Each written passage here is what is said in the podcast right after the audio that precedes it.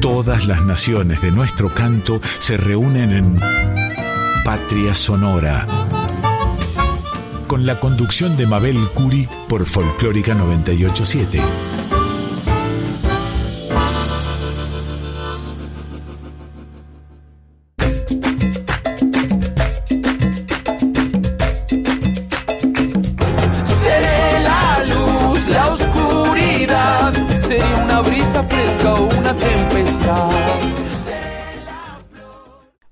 Noches queridos amigos.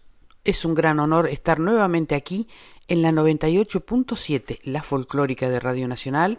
Habrán escuchado a Yacaré Manso en su hermoso programa Litorales y en estos primeros instantes de abril de este año 2023 vamos a iniciar Patria Sonora con Víctor Heredia interpretando Patria.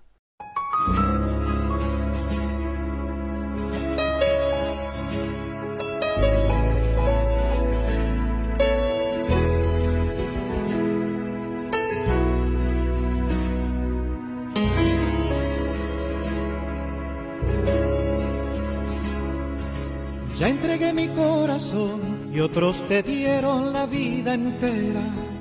Las fogatas de este amor no encienden solo en la primavera. No me pidas olvidar, no me pidas desamar. Desde niño aprendí que patria es memoria y sueño bajo la piel. Mira mis manos de hermanos. Que tu sangre cante en el viento como bandera de libertad. Que tu sangre cante en el viento como bandera de libertad.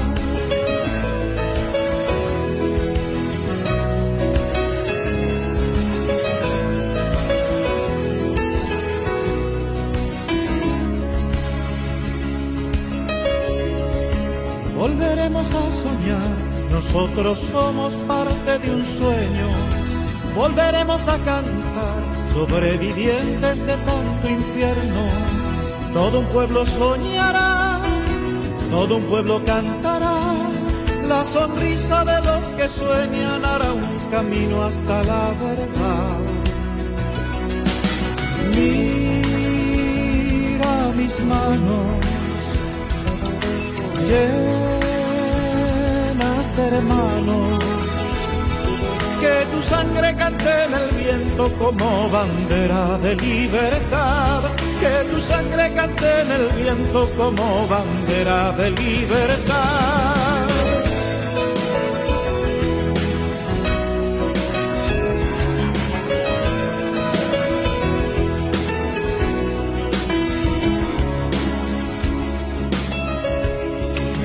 Yo nací en este país, mi padre hablaba de otro destino.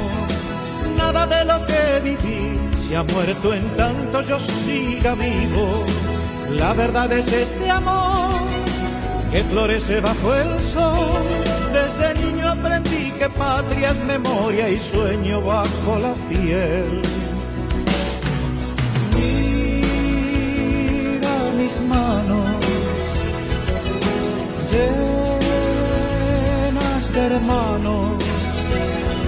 Que tu sangre cante en el viento como bandera de libertad. Que tu sangre cante en el viento como bandera de libertad. Que tu sangre cante en el viento como bandera de libertad. Que tu sangre cante en el viento como bandera de libertad. Que tu sangre cante en el viento como bandera de libertad. Que tu sangre cante en el viento como bandera de libertad. Que tu sangre cante en el viento como bandera de libertad. Que tu sangre cante en el viento como bandera de libertad. Que tu sangre cante en el viento Y en Patria Sonora esta noche les proponemos escuchar para la memoria una bella canción de Ignacio Montoya Carlotto que es el entrevistado de esta noche en Patria Sonora. Pianista, compositor, arreglador, un creador de proyectos musicales. Ha grabado varios discos, su obra es particular y profunda, de variados formatos.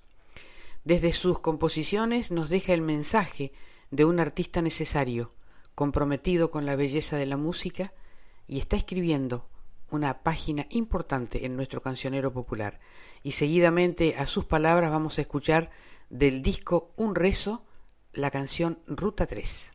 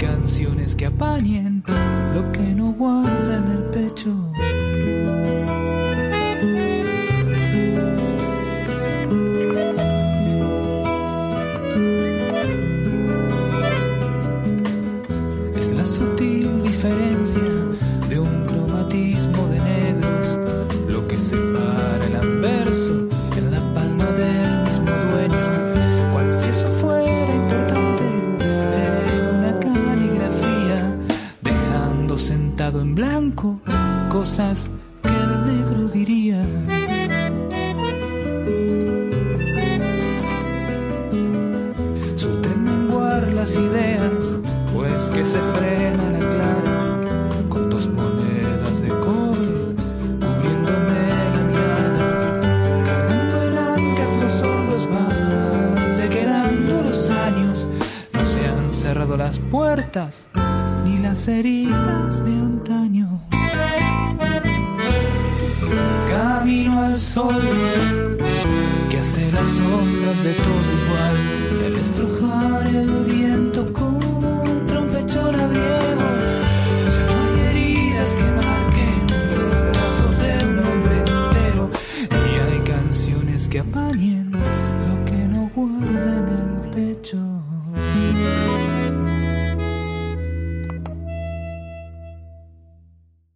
anunciando, en Patria Sonora hoy tenemos el honor de recibir para poder conversar sobre sus proyectos a Ignacio Montoya Carlotto. Bienvenido a Patria Sonora, querido Ignacio. Hola, ¿cómo estás? ¿Cómo andás? ¿Bien? Bueno, muchas gracias. Muy contento de estar acá. Nosotros también, porque hace mucho tiempo que queríamos tenerte en el programa, eh, porque tenés innumerables proyectos para, para hablar realmente eh, a veces uno dice Ignacio Montoya Carlotto y se imagina un hombre con un piano, pero tus proyectos son generalmente plurales. Eh, involucra siempre gente. Esa, esa idea de piano y percusión yo no la había visto nunca. Muy sí, también, sí, sí. A veces, bueno, explorar en los márgenes de, algunas cosas eh, suele ser también este, una, no sé si una característica, pero algo que suelo estar haciendo. Entonces, a veces se dan esos, esos proyectos en donde, como en este caso, por ejemplo, no, nada, es un, dúo inusual. Exactamente. Y te hago una pregunta. ¿En este momento estás con el trío latinoamericano o sudamericano? Exactamente. En este momento tengo en funcionamiento una, una serie de proyectos que son el trío sudamericano, mi septeto, como siempre, que, está, que viene hace ya muchos años funcionando y que estamos también preparando un, disco nuevo, este, que no sé si grabaremos este año o a fines o el año que viene. Eh, un dúo con, Valentín Reiners en, guitarra, que, también hemos grabado un disco con eso. Este, y bueno, y hay otros como proyectos satélites que también están funcionando, que es el dúo con Marta Roca, con el que acabamos de sacar un, disco que se llama En otra parte, que salió hace apenas un mes y algo. Y eh, también este, hemos empezado a hacer una especie de aventura a dúo con, con Lorena Estudillo, Ah, qué lindo. Y, estamos ahí combinando repertorios y, también muy contentos con eso, ¿no? Eh, pero bueno, yo haría más cosas, lo que pasa es que el tiempo es, finito. Así es, así es. Eh, ¿Cómo es el proceso creativo? ¿Cómo nace en vos una canción? Eh, mirá, yo tengo un proceso creativo que he, desde, muy chiquitito empecé a, inventar música antes que, que, a, reproducirla, porque me, era mucho más fácil. Hace, un tiempo atrás me, invitaron a, una, a un seminario sobre cultura, educación y salud en, la Universidad de Córdoba. Y bueno, y me invitaron a contar esta experiencia, justamente cómo empecé yo a escribir música, ¿no? Y haciendo esa reflexión para tratar de armar como una especie de, ponencia, este, un poco llegué a la conclusión de que, al menos en mis inicios, yo empecé por una incapacidad, ¿no? Yo estudiaba con, otro, con, otro, con el Pato, que era otro, otro compañero de mi edad, ¿no es cierto?, que, iba a la clase anterior que, que, la mía, allá en el campo, y que era además el sobrino del, del, de mi profesor, ¿no es cierto? Y el pato tenía una oreja increíble, ¿no? Un oído de esos que, de persona que, puede eh, escuchar y reproducir cualquier cosa automáticamente, y a mí me costaba muchísimo. Y en un momento me di cuenta que me era más fácil inventar mis propias melodías y acordármelas y trabajarlas un poco que sacarlas de la radio. Y creo que ahí un poco empezó esta idea de, cuestión creativa, sumando también a que, bueno, yo vivía solo en el campo y era, yo me tenía que inventar todo, mis historias, mis, mis amigos imaginarios, ¿no? Y a partir de eso siempre empecé, siempre eh, fue, fue muy fácil para mí escribir música y fue como algo que vino conmigo, ¿no es cierto? Eh, de un tiempo a esta parte me di cuenta que, bueno, que tenía que perfeccionar un poco el, proceso creativo y bueno, y tuve que recurrir a, con mucha felicidad a maestros, ¿no? Y empecé a estudiar cómo hacer para, para trabajar esto mejor, no solamente las herramientas técnicas, sino además el proceso. Y en ese sentido, bueno, lo modifiqué mm, eh, ciertamente y en esa modificación empecé como a, trabajar con, una idea de tener una especie de reservorio de lugar en donde voy anotando las ideas, cuando se me, algo se me va ocurriendo. Y después ir a buscar a ese lugar las ideas para, para empezar a componer alguna música. Si tengo que escribir algo, como por ejemplo ahora, seguramente para agosto, que vamos a estar presentando este disco con Marta y tenemos que sumar alguna pieza más, bueno, este, iré a buscar en ese, a ese a ese arcón, ¿no? ese cajón en donde tengo ¿no? el, archivo de ideas, de cositas pequeñas, inconclusas, pedacitos de cosas que se me han ido ocurriendo, y empiezo a trabajar eso. Y ahí empieza otro proceso, que es un proceso de, tirar como del, hilo y, empezar a ver que esa idea todo lo que tiene, dar la vuelta, armarla, desarmarla, y, terminan quedando las piezas. ¿no? piezas musicales. Es un proceso muy divertido además, eh, y en el que uno está como en un estado eh, de, de, semiconciencia, no sé cómo decirlo, que dura unos cuantos días, a veces puede durar mucho, y, estás trabajando en eso como completamente absorto. La verdad que es de las cosas que, que, más me divierten hacer. creo, que no, creo que no debe haber otra cosa que me divierta tanto como, como sentarme frente al papel a escribir música. Qué lindo que digas que te divierte. Sí, sí. Claro, me, divierte, me entretiene más que, no sé, que, eh, que jugar a la Play, no sé, no, no, no, hay otra cosa que me divierta más, que me abstraiga tanto, que me, que me, que me cueste tanto salirme de ese momento. ¿Y a qué edad te encontraste con esa orquesta que te acercó a la música?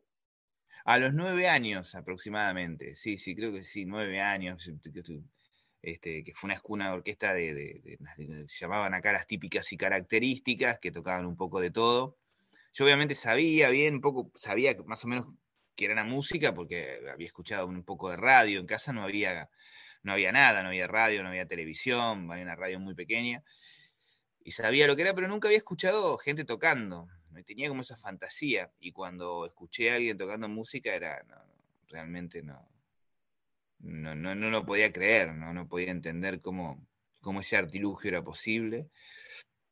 Y ahí me quedó, me quedó, sufrí una especie de epifanía en donde dije, oh, yo esto para mí, no sé, sin, sin que tenga mucho, mucho justificativo en ese momento, ahora, ahora parece claro, en ese momento no lo era, y, empecé a, pensar en esa idea y empecé a estudiar, y ahí con, las limitaciones del caso, pero empecé a estudiar y llegó un momento en el cual este, e, es, eso, eso se empezó a transformar ya en una idea de profesión, bastante más adelante. ¿Y siempre fue el piano lo que te atrajo? Sí, la verdad que sí. Creo que hay dos razones que se entrelazan por la cual el piano eh, el primer instrumento que yo vi que, estuvo conmigo siempre fue el piano, porque eh, ahí en el medio del campo, curiosamente, en el medio de la, de la Pampa Argentina, tan alejado de todo, eh, en la casa de los patrones de donde nosotros vivíamos en ese campo, había una pianola. Una pianola que estaba destruida, que la había, la había agarrado la, ¿cómo se llama? La, eh, la inundación, una inundación que había habido en el 80 y en el 82 muy fuerte aquí en Argentina, en, en Olavarría, y, habían llevado el, la ahí, lo habían dejado ahí. Entonces desde, que tengo prácticamente recuerdo y memoria, hay un piano en, la geografía de, mi, de mi niñez, ¿no? Y además ese día, cuando voy a escuchar esa música que te digo, era en la época en, la cual estaban ingresando los teclados electrónicos de Japón y ah. todas las bandas de esas, de esas, de esas características tenían dos teclados. Entonces era como, nada, era el teclado que eran los que tocaban todo. Entonces digo, bueno, fui ahí y, ya me, atrapó esa situación. Y bueno, y a partir de ahí creo que esas dos cosas combinadas creo que hicieron que, el piano sea el instrumento por el cual yo tramito tantas cosas. Eh, generalmente te asociamos al jazz directamente, pero este, has compuesto, has interpretado folclore, tango. Exacto, sí, yo el otro descubrimiento que hice unos cuantos años luego de eso, porque para mí hasta el momento en el que empecé a escuchar, empecé a estudiar, para mí la el espectro total de toda la música que existía en el mundo era la música tropical, no, no, no había otra cosa. No, no había escuchado otra cosa, o sea, había escuchado un poco de tango, algo de folclore, pero era algo que no le presté ninguna atención, para mí era la música tropical, era, era todo lo que había, todo lo que existía en el mundo estaba dentro de ese, de ese segmento. Cuando me voy del campo, que me, una suerte de emancipación muy temprana, ¿no? Por cuestiones de colegio y horarios y, estar tan lejos y no poder ir a estudiar de escuela secundaria, yo me, me mudo este, a, la localidad en la que vivo ahora, que es Loma Negra, Villa Alfredo Fortabat, eh, solo, con, tendré 14, no más de eso, 14 años. Y bueno, cuando me mudo ahí, eh, descubro la luz eléctrica, digamos, la posibilidad de escuchar radio, ¿no? Y la interacción con otros, además, con otros compañeros, con amigos que me empezaron a pasar música y me empezaron a, a, convidar cuestiones, ¿no? Bueno, olvidemos somos personas un poco más grandes, que estamos, somos predigitales, ¿no? ¿no? había nada de lo que hay ahora para, para poder acercarse a la música.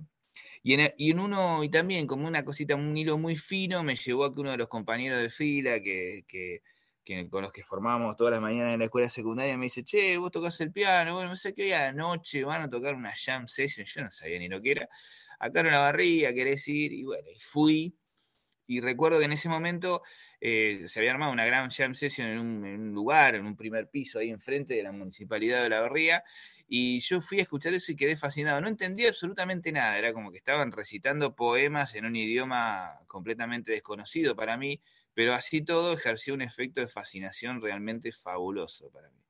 Y me quedé con eso, bueno, ¿qué es eso que tanto No, eso se llama jazz. Y ahí como que hay algo, dije, ¿qué es esto? Y a partir de ahí empecé también el proceso de querer aprender a ver de qué se trataba todo eso, un camino que yo pensé que era rápido y fácil, digamos, como me había resultado hasta ese momento, y, descubrí que no, que era un camino que llevaba mucho más tiempo. Luego cuando egreso de la escuela secundaria, que ya tomo la decisión de hacer de la música mi, profesión, mi, camino, este, viajo a Buenos Aires, ¿no? En ese mandato que tenemos la gente del interior de que todo hay que hacerlo en Buenos Aires, entendiendo Buenos Aires como, ¿no? El AMBA, no, no, no, de capital. Eh, viajo a Buenos Aires a estudiar, a tratar de, ingresar a la Escuela de Música Popular de Avellaneda para tocar jazz, para aprender a tocar jazz. y bueno, y, al final por cuestiones este, de cupo y demás y, nada, y cosas, no puedo ingresar a esa escuela, pero ingreso a otro conservatorio y empiezo a tratar de buscar eh, un sendero que me lleve a tratar de tocar el estilo. Yo vine con esa idea. Y a partir de ahí me fui encontrando con otras músicas que, que las tenía como, como de costado, empecé a tocar tango, empecé a tocar folclore, me empecé a encontrar con ese tipo de música con la música argentina, con la música latinoamericana, y, a, encontrarme en la gran ciudad a los 19 años, con ganas y tiempo, fue como, bueno, tratar de absorber todo lo que se me cruzaba, ¿no? Cualquier cosa que se me, pasaba por al lado, yo la estudiaba, la escuchaba, le prestaba atención, y estudié mucho, eh, un poco con, con, la responsabilidad del caso, pero otro poco también este, con, con el con, digamos, con el miedo y la responsabilidad de saber que mis viejos me estaban manteniendo, trabajando doble turno para que yo estudiara, y yo sentía que tenía que recibirme en tiempo récord y tenía que estudiar y que, que nada, que tenía que, que, rendir a ese sacrificio y eso también me puso, me puso en una situación de, de mucho trabajo, de muchísimo trabajo. O sea, yo mm. estudié como un desesperado, digamos, a veces hasta en contra de mis tiempos, de mi salud, de lo que sea, pero yo estudiaba muchísimo porque era, era la sensación que tenía que tenía que cumplir, porque si no estaba fallando a un a nada, a una cosa, ¿no? Lo, hice con, con, gusto, pero también con, con, mucha, con mucha presión, autoinfligida completamente, ¿no? Pero bueno, eso también me dio una capacidad de trabajo que, que a veces eh, hoy termino, termino agradeciendo y un sentido de la responsabilidad, ¿no? ¿Podrías decir que junto con esa carrera musical que iniciaste cuando te vas a la ciudad también este, está relacionada a la amistad? Se te reconoce como un gran amigo en todo, en todo el medio artístico. Bueno, qué lindo. Sí, sí, sí. He escuchado cosas muy lindas de la amistad, sí. He escuchado ah, realmente cosas muy lindas. Sí, sí, soy muy amigo de mis amigos, porque son una especie de, de hermandad este, elegida. tengo hermanos, sí, claro, sí, soy, aprendí a ser muy amigo, ¿no? De, mis amigos y los amigos en líneas generales los mantengo durante, nada, durante, durante mucho tiempo. De hecho, eh, cosa rara, ¿no? Acabo de ir a, acabamos de ir a ver a, a, Fito Páez con mi mujer y, fuimos con, con, un amigo de la escuela secundaria que lo conozco hace 25 años, así que hicimos la escuela secundaria, ¿no? y, me he encontrado con amigos de la escuela primaria y seguimos teniendo cierta relación. Y ha pasado mucho tiempo y mucha agua abajo del puente, y sin embargo, este, nada, lo, sigo sosteniendo. Soy, soy también, además, tengo mucha suerte porque eh, me ha tocado este, los amigos, amigos, que yo los puedo decir amigos, a esos a los que vos salís a contarle cuando te pasa algo, cuando tenés algún problema, los primeros que les tirás un mensaje o que están ahí siempre, o esos amigos que, con los que te podés juntar a, estar en silencio sin decir nada, eh, los, tengo, tengo varios y muy buenos. Entonces eh, me siento, me siento como muy, muy agradecido al respecto. Escuchando tu relato, porque no tenías ni antecedentes ni, ni herencias musicales cuando eras niño como para decir, yo vi esto y me gusta esto, hay un poeta persa que dice que todos nacemos con una habilidad para hacer algo y en el corazón la pasión para querer hacerlo. Es una hermosa definición del talento. Sí, eh, el deseo con el deseo con, cierta capacidad. Exactamente. Bueno, justamente esto que decía yo, que te decía que, había sido una especie de tesis mía en, o de, de, conferencia ¿no? en la Universidad de, Mendoza, eh, eh, ponía el deseo, pero no, este, no, no tanto, ponía un poco de duda de talento, ¿no? Esta cosa, yo digamos. Yo nunca me autopercibí como un tipo talentoso, para nada. Creo que, no sé si está bien eso o no, pero bueno, esa es la autopercepción que al menos hasta hace un tiempo tenía. Pero sí como un gran, un, tipo que, le pone horas, ¿no? Eh, y que no, no claudica fácilmente, ¿no? Como si con cierta porfía, pero desde el deseo, digamos. Yo tuve el deseo y lo sigo teniendo ah, tan fuerte hoy o más que antes de, de, poder tocar de determinada manera, de poder escribir de, determinada música, de poder hacer la buena canción, hacer la, buena música, eh, no sé, lo sigo teniendo, ¿no? Este, y, con referentes muy altos además, que también me ayuda a eso, a hacer una comparación un tanto utópica, pero que me ayudas a ir, a ir para adelante. ¿no? Eh, ¿Recordás cuál fue la primera canción que compusiste? No, no me acuerdo, pero sí, sí tengo por ahí la melodía. Era una, pequeña melodía que no, que no me acuerdo, no me, no, me la termino de acordar, pero sí sé el gesto. Tengo como el gesto. ¿Cuándo fue que comenzaste?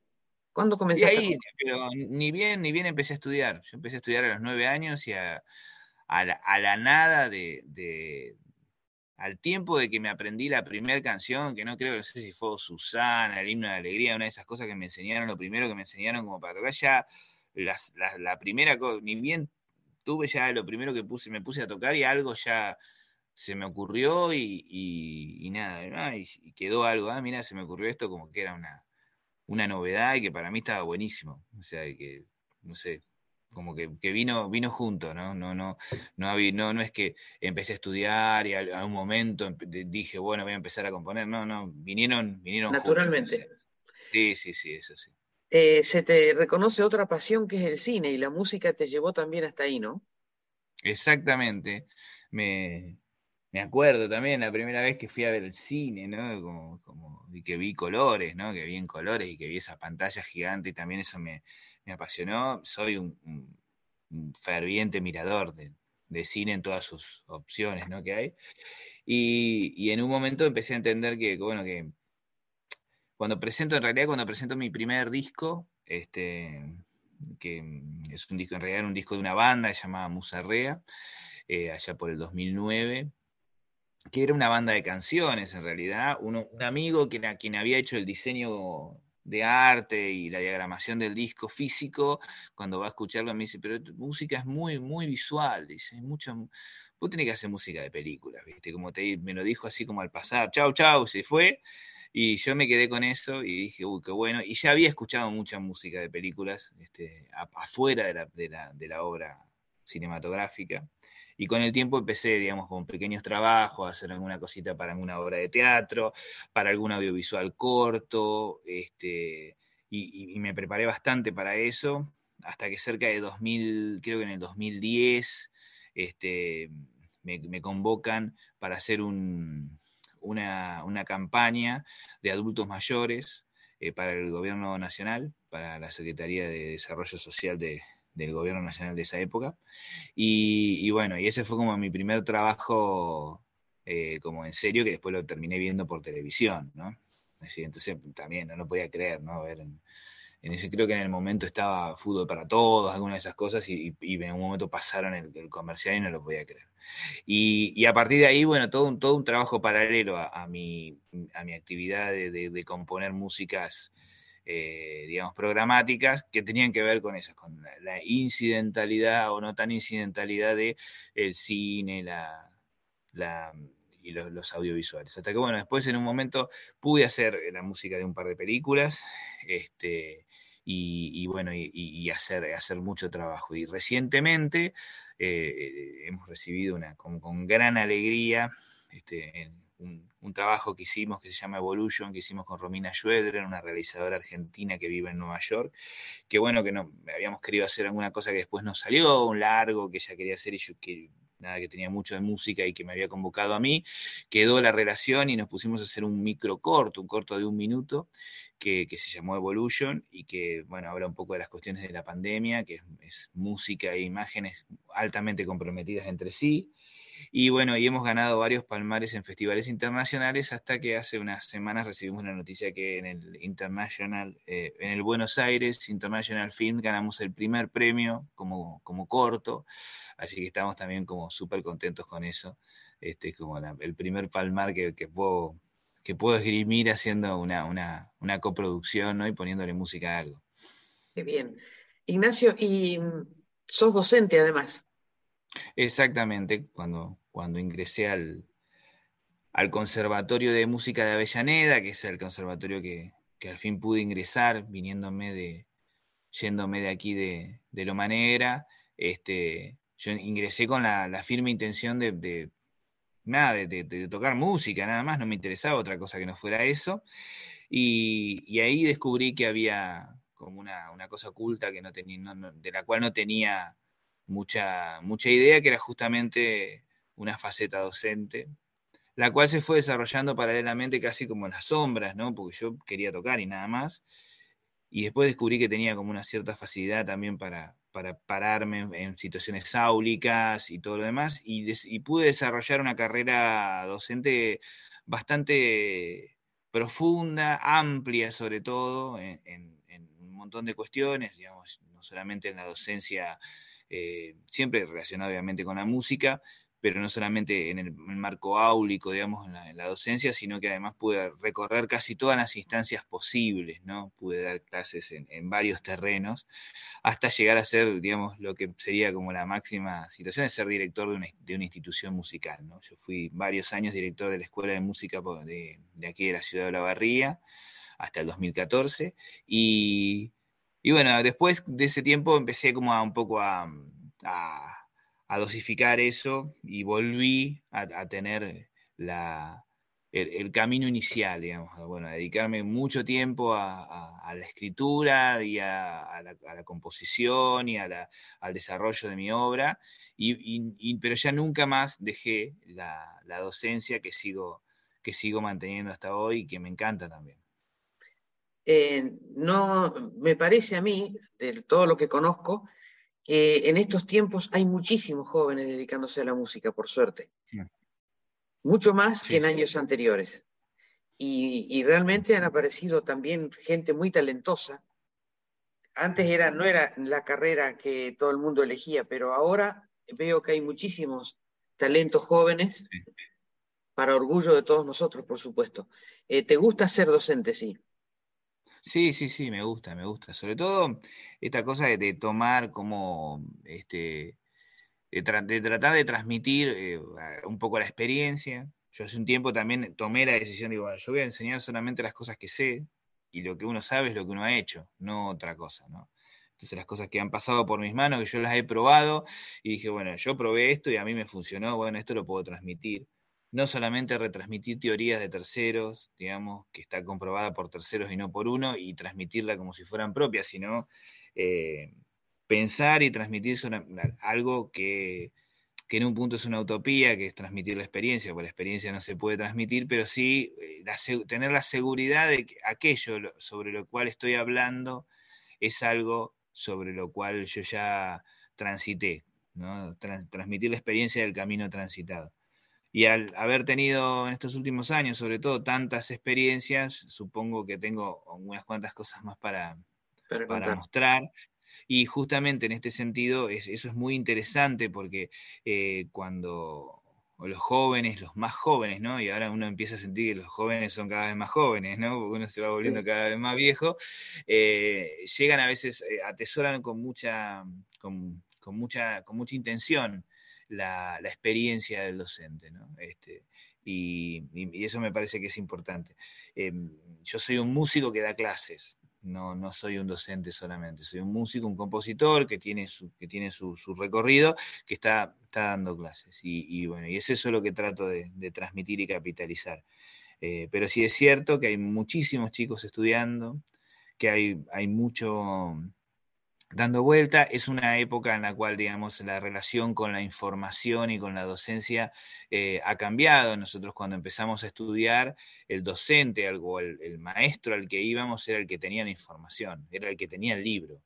Entonces él abría el libro y nos pasaba la información. Ahora el libro lo tenemos todos, entonces lo que hay que transmitir quizás sea otra cosa. ¿No es cierto? Hay que cambiar un poco el foco porque la información está en todos lados. Cualquier eh, adolescente, joven que está estudiando hoy tiene acceso a cosas que nosotros eh, eran tesoros en nuestra época y hoy están a un clic de distancia. Eso no es ni mejor ni peor, simplemente, eh, realidad creo que es mejor, ¿no? Pero, pero bueno, plantea un cambio acerca de la postura del docente y un cambio acerca de la, de la manera de enfocarnos, de para qué estamos. Te preguntaba si te gustaba porque no todos los músicos este, quieren ser docentes o están capacitados para ser docentes. Es muy difícil ser docente. Sí, sí, sí, es muy difícil. Hay que tener ganas, hay que tener formación. Paciencia. La, la, formación la he adquirido este, institucionalmente, además no solamente con experiencia. y sobre todo, eh, una cosa que también sucede, que muchos, para muchos músicos la salida laboral es, eh, es dar clases. Entonces se da clases como una salida laboral, que no está mal, pero a veces eh, la docencia es muy desgastante. Esa es la realidad. Si uno pasa muchas horas frente a una aula o frente a un alumno, la verdad que no termina sin energía para otras cosas, y es una realidad. Y ya la profesión en sí requiere muchísima energía.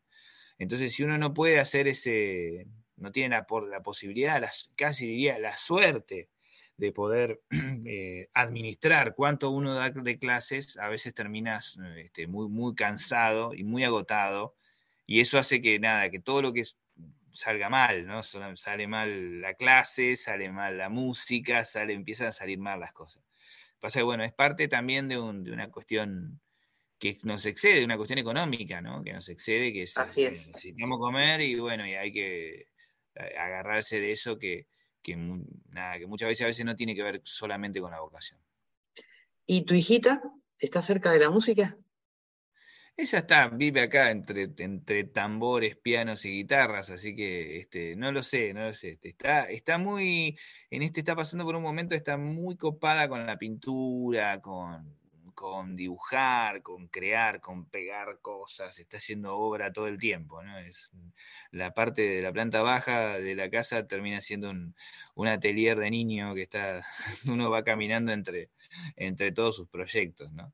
Eh, no sé, yo no la quiero presionar. A mí me encantaría, bueno, pero no la quiero, no la quiero presionar. Ahí está pidiendo un poco, todavía es chica, ¿no? Viste, que está en una edad que por ahí para la música eh, podría, tenemos un tiempito más para esperar para que empiece a estudiar, ¿no? No quiero que estudie conmigo, además quiero que si, va a estudiar, que estudie con alguien, con otro profesor, para que también salga y tenga otra mirada.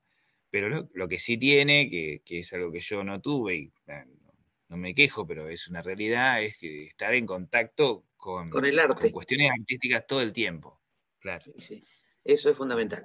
Y ahora te hago una pregunta personal. ¿Qué música escuchás cuando tenés ganas de escuchar algo? ¿A, dónde vas? ¿Vas al jazz, al folclore, al tango, al clásico? Y depende, la, depende el momento. Yo soy, he vuelto a tener la costumbre de comprar discos, viste, CDs. Yo tengo muchos y escucho CD y miro, y cada vez que lo escucho, miro la tapa, miro la foto, yo no escucho por computadora. Claro, no, no, yo, yo escucho de todas las, con todas las plataformas, pero cuando tengo ganas de escuchar algo así, que digo, voy a escuchar algo eh, con, la atención de vida, generalmente terminan siendo em, músicas que, que tengo que me han llegado por alguna razón. Ahora eh, alguien que no podía tener un montón de discos en su casa me regaló una cantidad muy grande de CDs, ¿no? Y estoy escuchando eso, por ejemplo, y que es como escuchar la, curaduría de otra persona, ¿no? Como meterte en el gusto de un tercero. Pero sí tengo, tengo discos a los que generalmente suelo volver, ¿sí? Y que no, no, no, no son necesariamente discos de jazz a veces, a veces sí, pero no, no, no es que me pongo a, escuchar exclusivamente eso. Soy sí un, buscador de cosas nuevas. Me gusta que eso que está saliendo ahora, a ver, a ver de qué se trata y escucharlo con atención. Sea lo que sea, ¿no? Este, músicas de moda o no tan de moda, pero sí estoy, estoy, estoy tratando de escuchar. No escucho toda la música que quisiera porque estoy siempre tocando o componiendo y ahí la, la verdad que la mayoría del tiempo paso escuchando esa música pero sí, eh, a veces a la noche o cuando ya tengo algún, algún tiempito, ahí me, relajo y me pongo un disco y lo escucho con, mucha atención. Ignacio, muchísimas gracias. Hermosa esta nota. Nos deja la postal de una persona del interior conectada con el mundo. Te agradezco muchísimo, te felicito por todo lo que has hecho, por la responsabilidad y el compromiso con que haces música. Y quiero decirte que el, micrófono de este programa Patria Sonora estará siempre a tu disposición para que nos tengas al tanto de tus sueños y tus proyectos. Bueno, muchas gracias y gracias por este laburo, ¿no? De, estar difundiendo este. Ahora me toca a mí, pero sé que somos muchos y, es muy importante tener a veces un momentito como para poder eh, hablar de lo que hacemos, porque a veces este es un trabajo que se hace en mucha soledad. Eh, no solamente la soledad de nuestra casa, de nuestro estudio, sino a veces una soledad que tiene que ver con, con, no sé, con cosas, con la soledad que sentimos en líneas generales. Hoy parece que el arte y la música no es algo fundamental para nuestra vida y, nada, y el mainstream y todo eso se ha ido hacia otro lado. Y parece que, bueno, que, solamente vivimos de éxitos pasados, muy pasados a veces, o de cosas nuevas que a veces no entendemos, o que, o que están muy bien, pero que recién son muy nuevas y que hay todo un montón de músicos en Argentina, sobre todo, que, están tratando de mostrar sus cosas y no se le da mucha pelota. Así que, eh, nada, en esa soledad a veces se quiebra con estas situaciones. Muchas gracias, Ignacio. Un gran, un gran abrazo. Gran abrazo. Chau, chau, chau.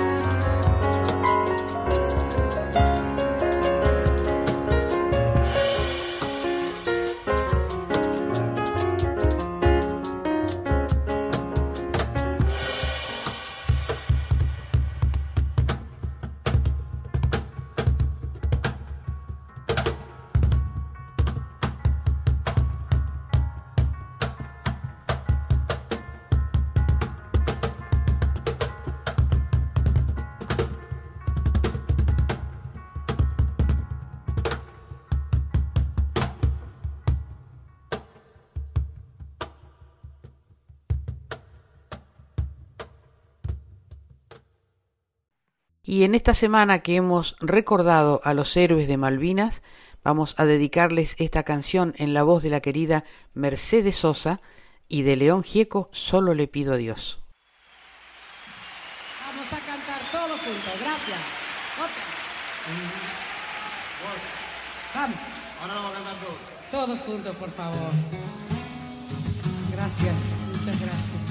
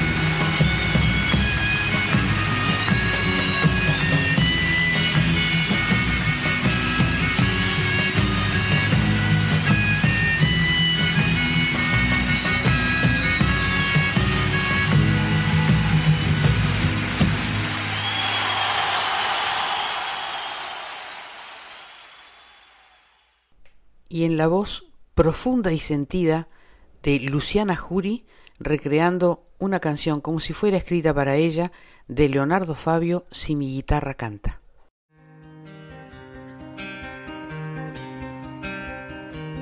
De Leonardo Fabio.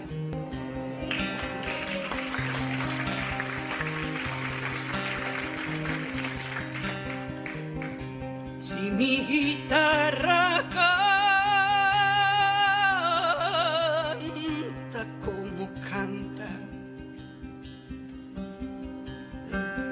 suena como a duelo mi garganta. Es porque soy latinoamericano y he visto a Cristo a diario crucificado. Y he visto a Cristo a diario crucificado.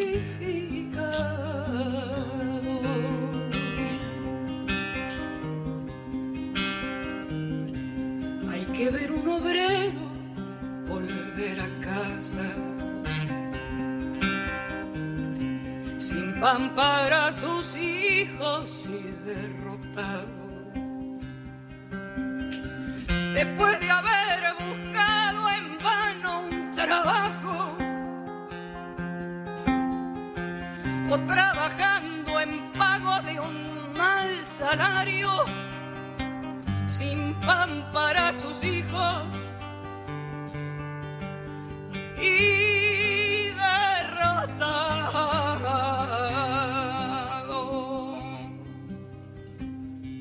Hay que ver cómo miran esos niñitos, tristes desguarnecidos,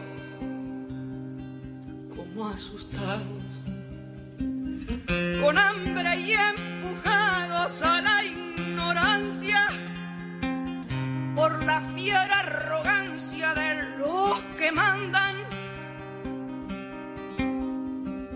Con hambre y empujados a la ignorancia.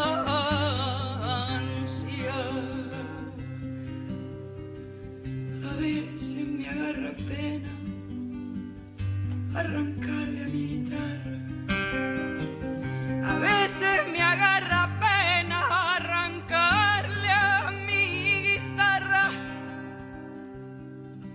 Cosas que mi pobre alma me murmura en los silencios. Pero yo qué culpa tengo de ver, de ver las cosas que pasan.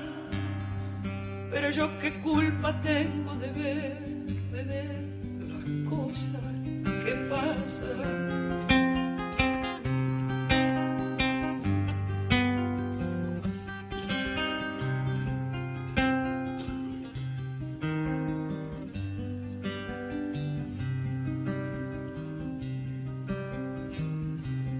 Soy cantora de pueblo sin mucho vuelo. Pero por ser de pueblo sé lo que quiero.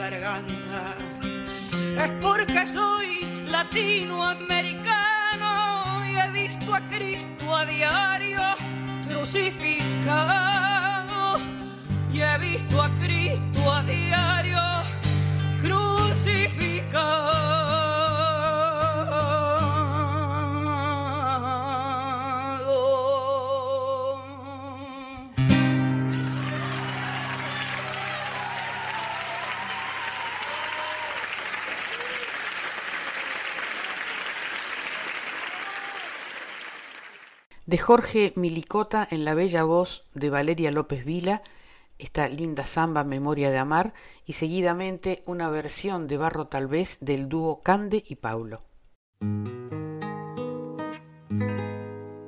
Con ese gusto a desvelo se va arrastrando la noche y aunque parezca un reproche, es solo unirte a buscar. Recuerdo que los reflejos dibujan sobre el espejo de mi memoria de amar. Recuerdos que los reflejos dibujan sobre el espejo de mi memoria de amar. Puedes llamarla nostalgia, locuras del que ha perdido, caprichos del sinsentido o llámala soledad. Pero no pidas olvido si al fin por eso he venido en mi memoria de amar. Pero no pidas olvido si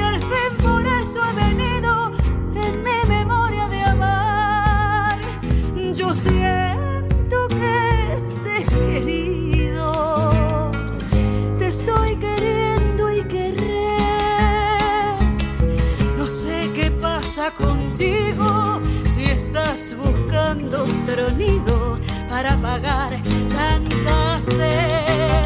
Pero aquí tienes amores,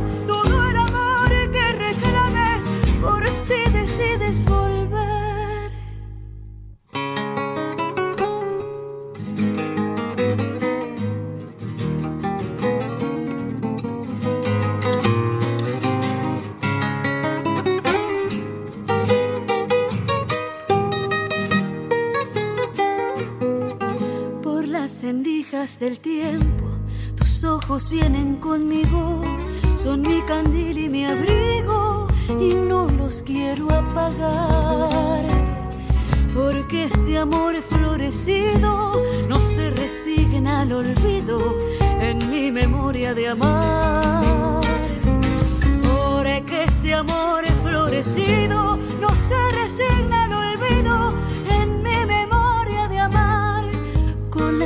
de verte, voy desandando el camino y en la paciencia del vino siempre te vuelvo a encontrar.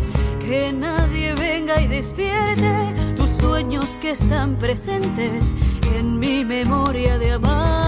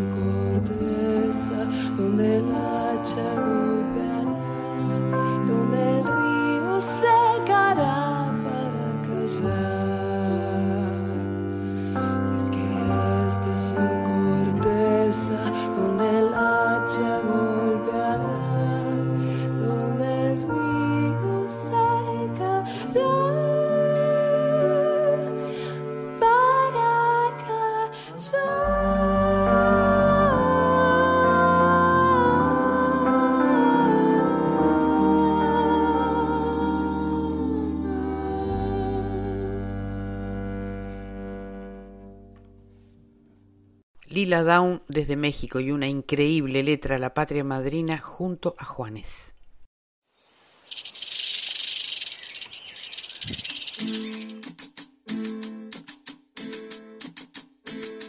Hoy me levanté con el ojo pegado. Ya miré el infierno, ya miré las noticias. Cosas, muertos, daño,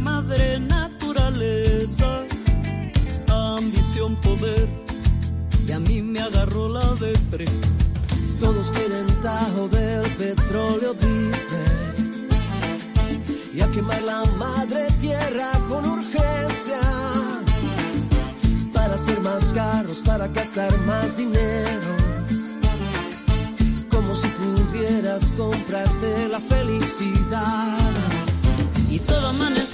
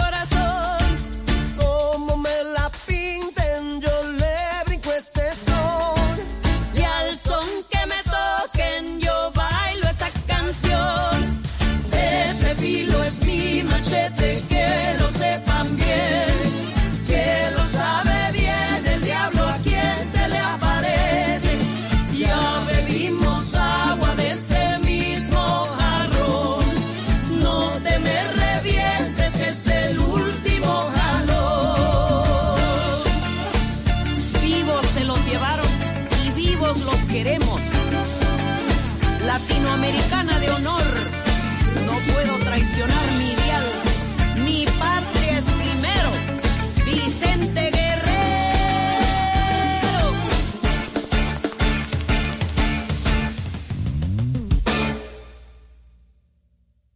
Y para los oyentes que esperan el momento de tango de Patria Sonora, aquí va Nací para molestarte de Fifi Tango y Ramiro Gallo Quinteto, Mi Tango.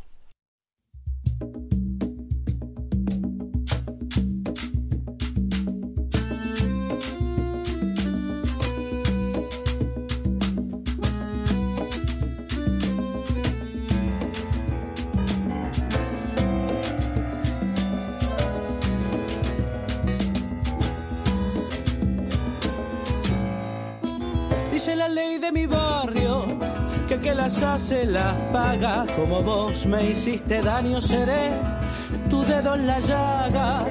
Seré tu boca en la sopa, seré tu palo en la rueda. Ese botón que no abrocha y en tu techo la gotera. En este mundo macabro, cada cual cumple su parte. Ahora me queda claro, nací para molestarte y no escondas la cabeza, que no sos un avestruz. Si vos fueras Jesucristo, yo vendría a ser tu cruz.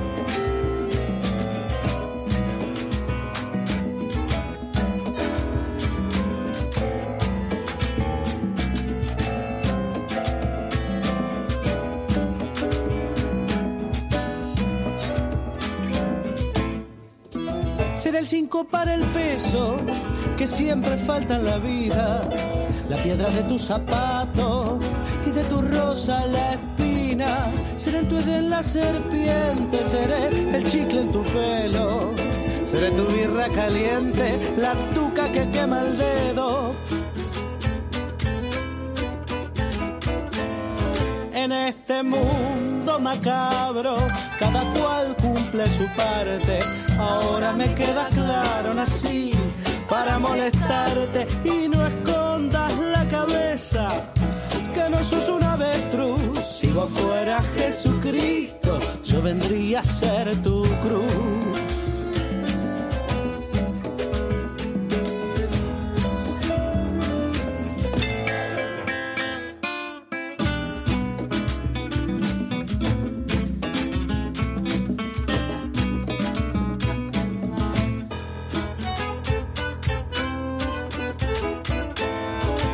En este mundo macabro, cada cual cumple su parte. Ahora me queda claro, nací para molestarte y no escondas la cabeza. Que no sos un avestruz, si vos fueras Jesucristo, yo vendría a ser tu cruz.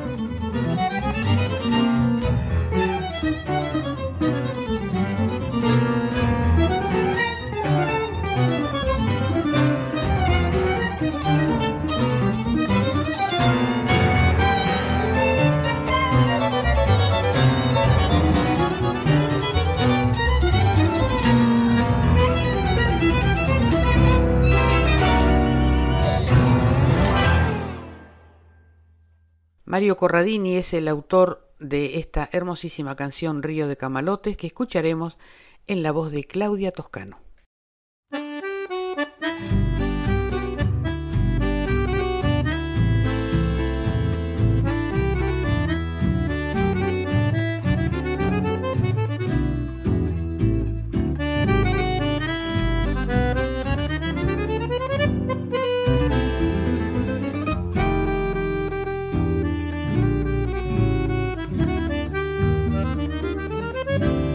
Yo digo verde, a que usted no piense en el camalote.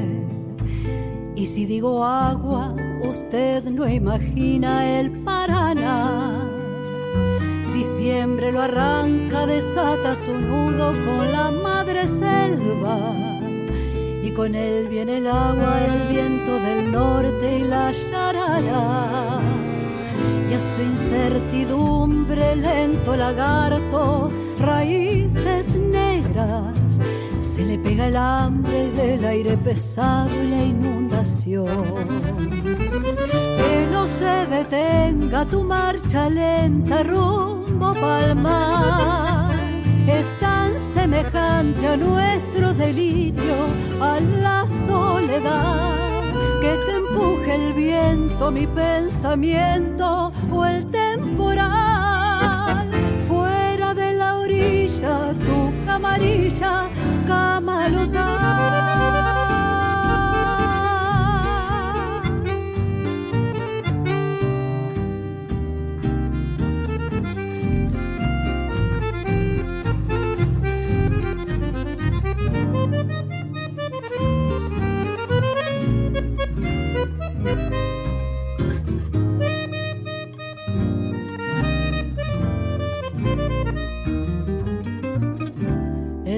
Que te acuna mete su lengua en el caserío.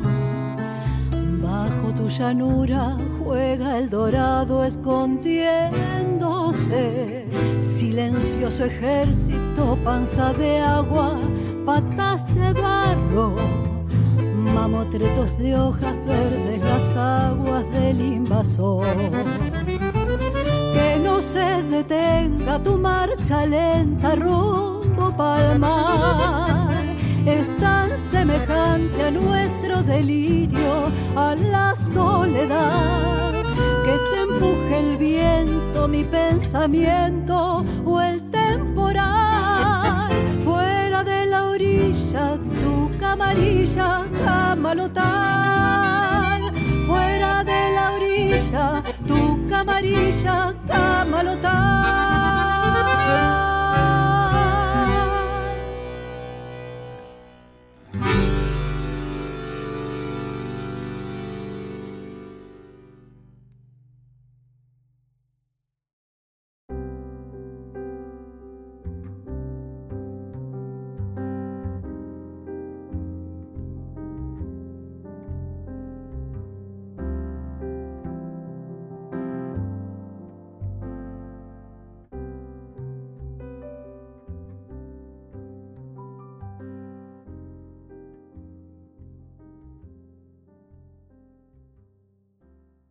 Escucharemos por Eruca Sativa una bella versión de esta canción tan conocida de Soda Stereo, Corazón de la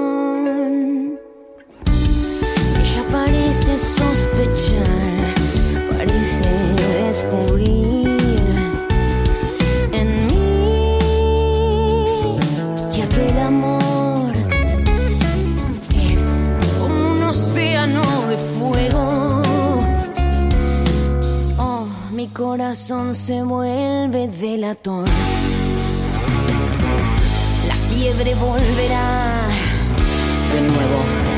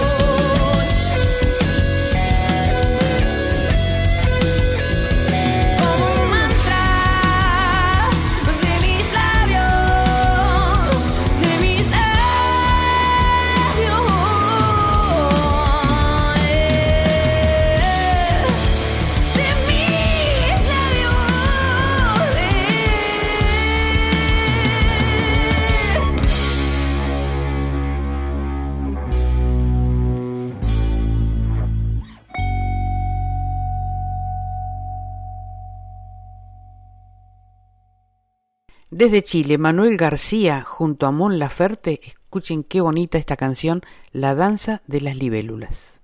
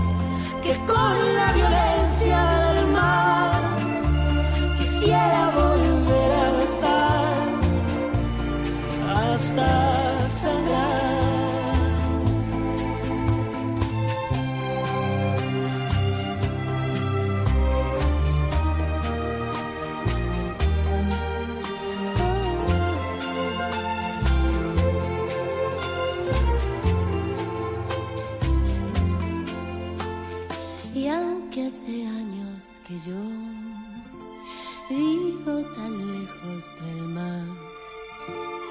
Siempre vuelvo a pueblo donde imaginé hace tiempo. Amiga mi cela y su flor, con su sombrilla y mi amor.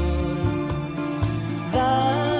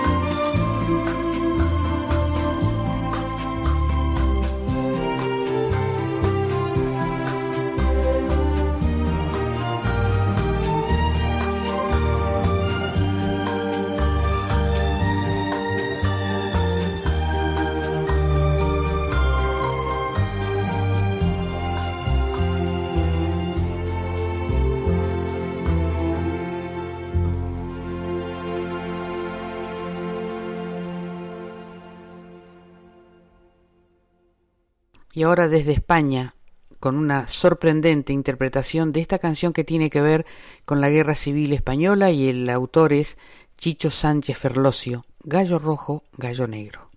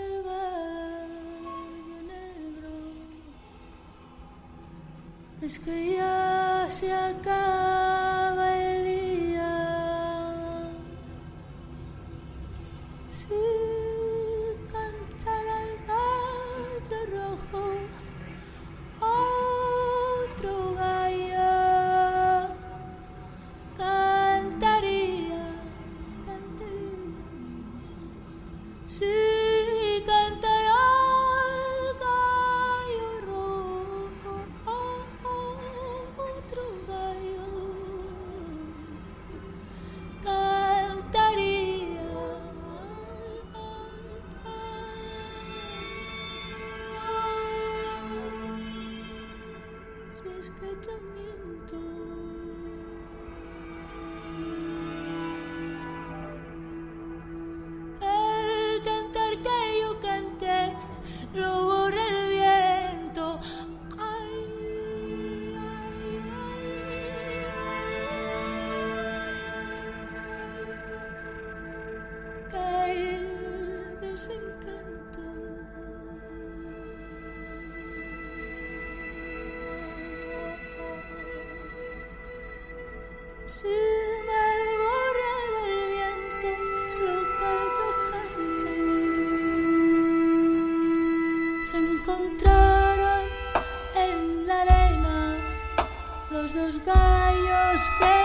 frente.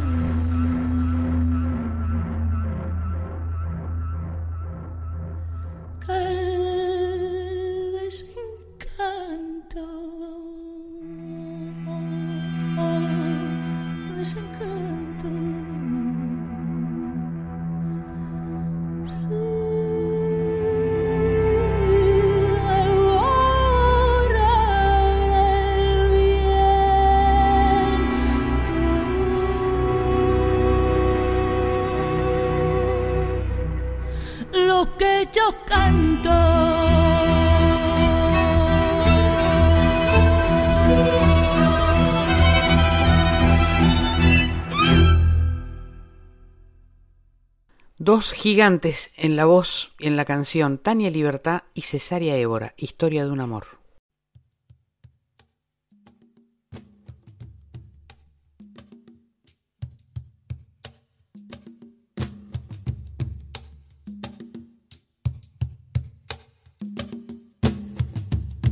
Ya no estás más a mi lado, corazón. En el alma solo tengo soledad. Y si ya no puedo verte, porque Dios me hizo quererte para hacerme sufrir más. Siempre fuiste la razón de mi existir. Adorarte para mí fue religión. En tus besos y encontraba el calor que me brindaba el amor y la pasión. Es la historia de un amor como no hay otra igual, que me hizo comprender todo el bien, todo el mal, que le dio luz a mi vida, apagándola después. Ay, qué noche tan oscura sin tu amor no viviré. Ya no estás más a mi lado, corazón. En el alma solo tengo soledad. Y si ya no puedo verte, porque Dios me hizo quererte para hacerme sufrir más. La razón de mi existir. Adorarte para mí fue religión. En tus besos encontraba el calor que me brindaba, el amor y la pasión.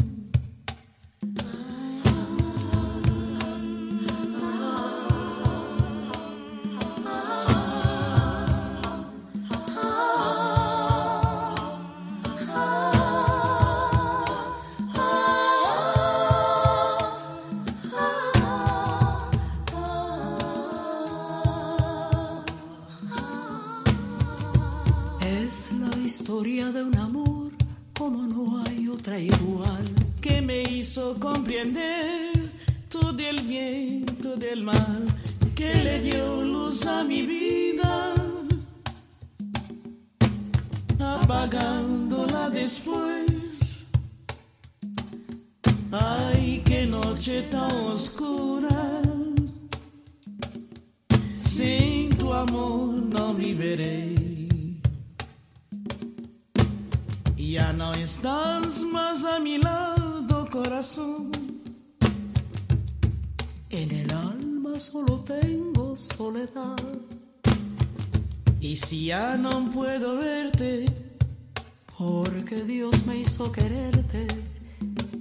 hacerme más. Es la historia de un amor. Es la historia de un amor.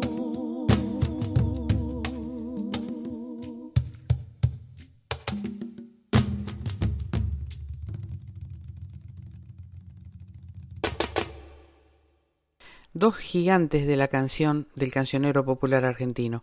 Lisandro Aristimuño y Juan Carlos Baglietto, y esta genial canción Tu nombre y el mío.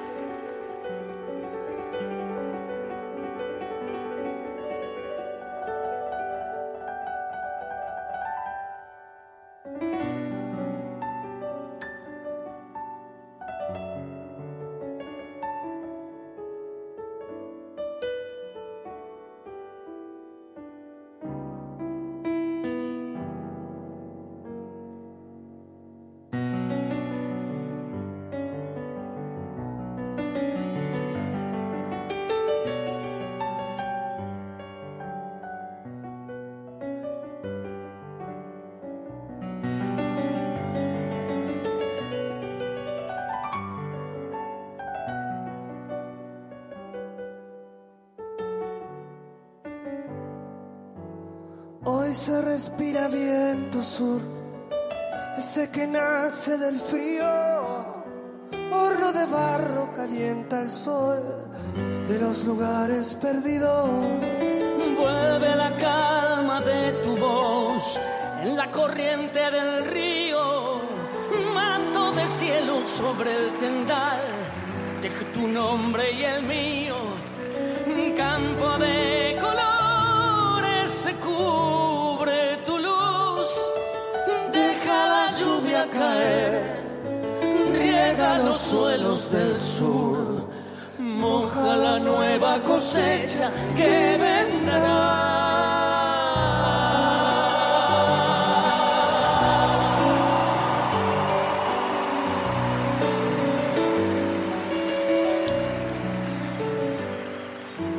Tu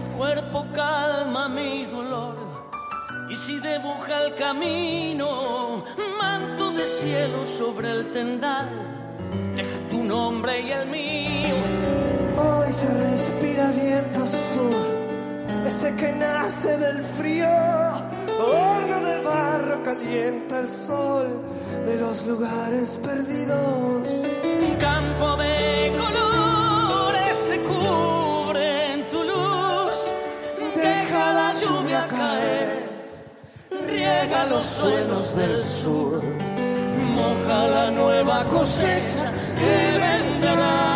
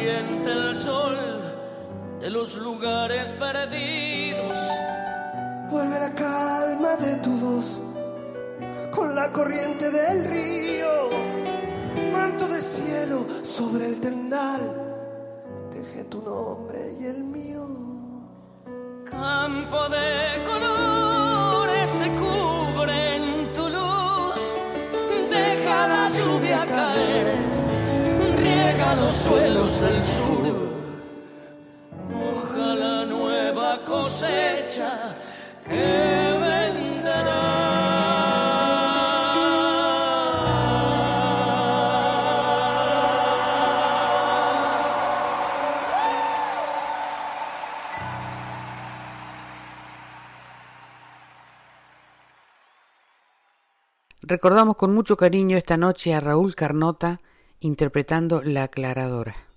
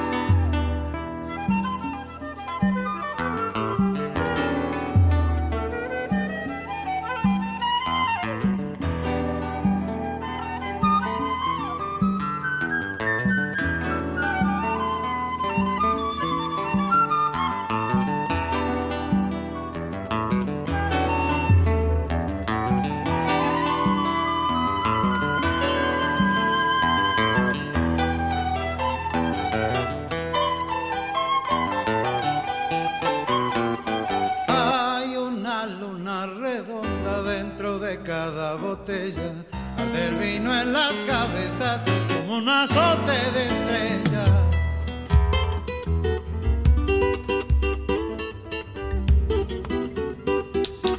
Un violín corta la noche sobre el silencio del campo, giran en remolinos las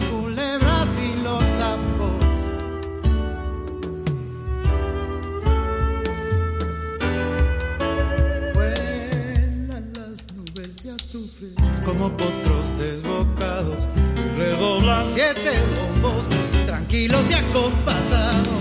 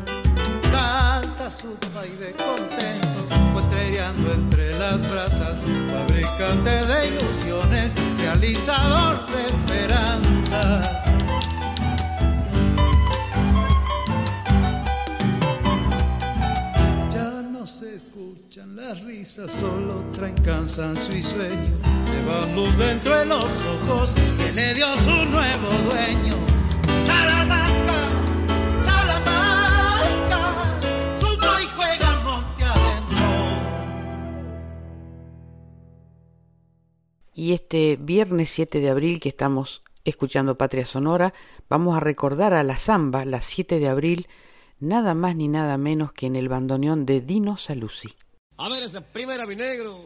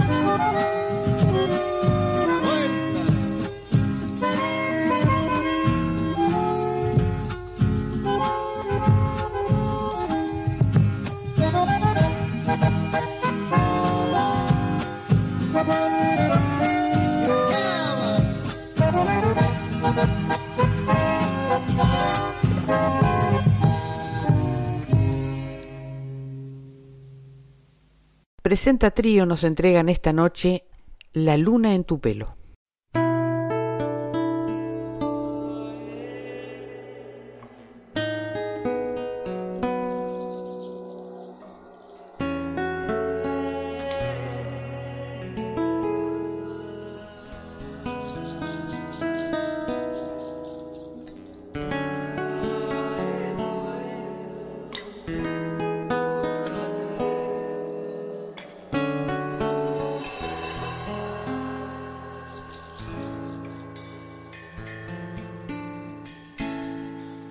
assim.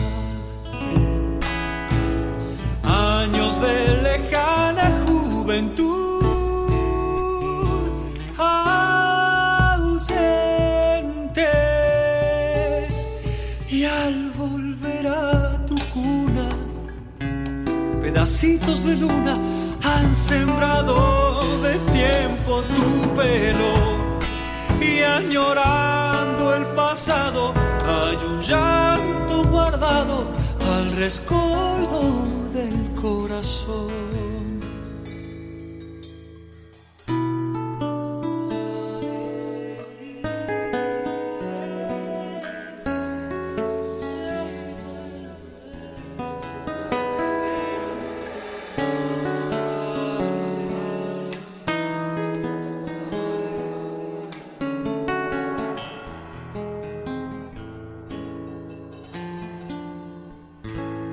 Hay un paisaje en tus ojos,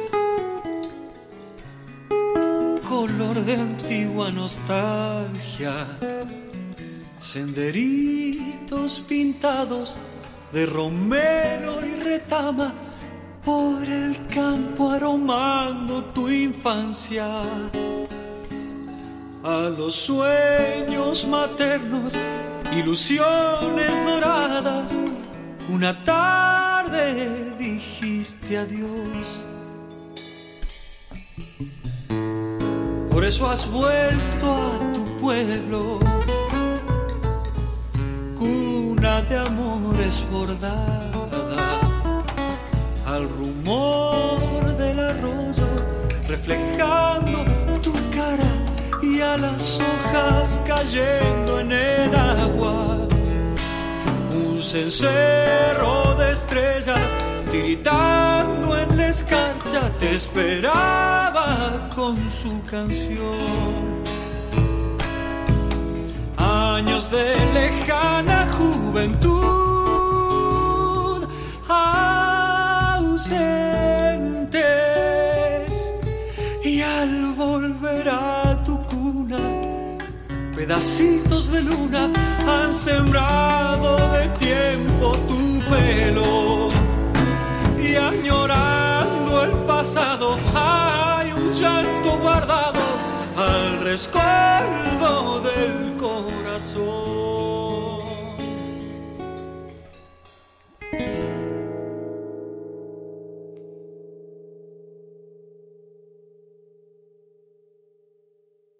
Y hemos llegado al final de Patria Sonora de hoy. Nos vamos a ir con Raúl Olarte haciendo Tacita de Plata. Gracias a la folclórica, a su directora Mavi Díaz, al equipo de producción, especialmente al genial Juan Sisto, a Cintia Carvalho, al equipo técnico y a mi indispensable y mágica productora Alejandra Zapata. Nos despedimos con una frase de Eduardo Galeano que dice somos tan pequeños como nuestros miedos y tan grande como el enemigo que elegimos. Sigan escuchando la folclórica, la música habla por nosotros, no se pierdan con la música otra parte con Aldi Balestra y Carlos Escobar. Que tengan buen fin de semana.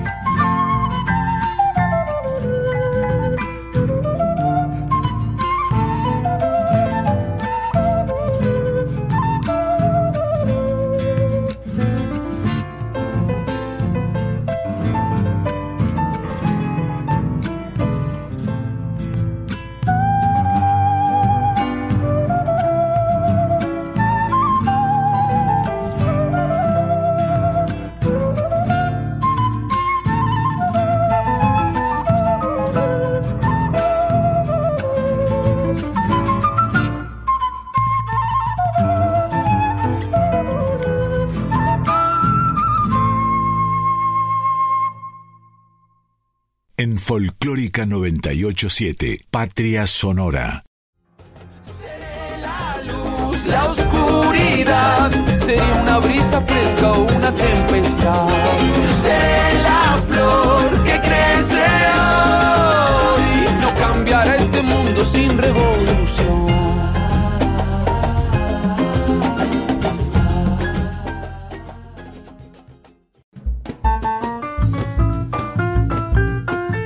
Las naciones de nuestro canto se reúnen en Patria Sonora.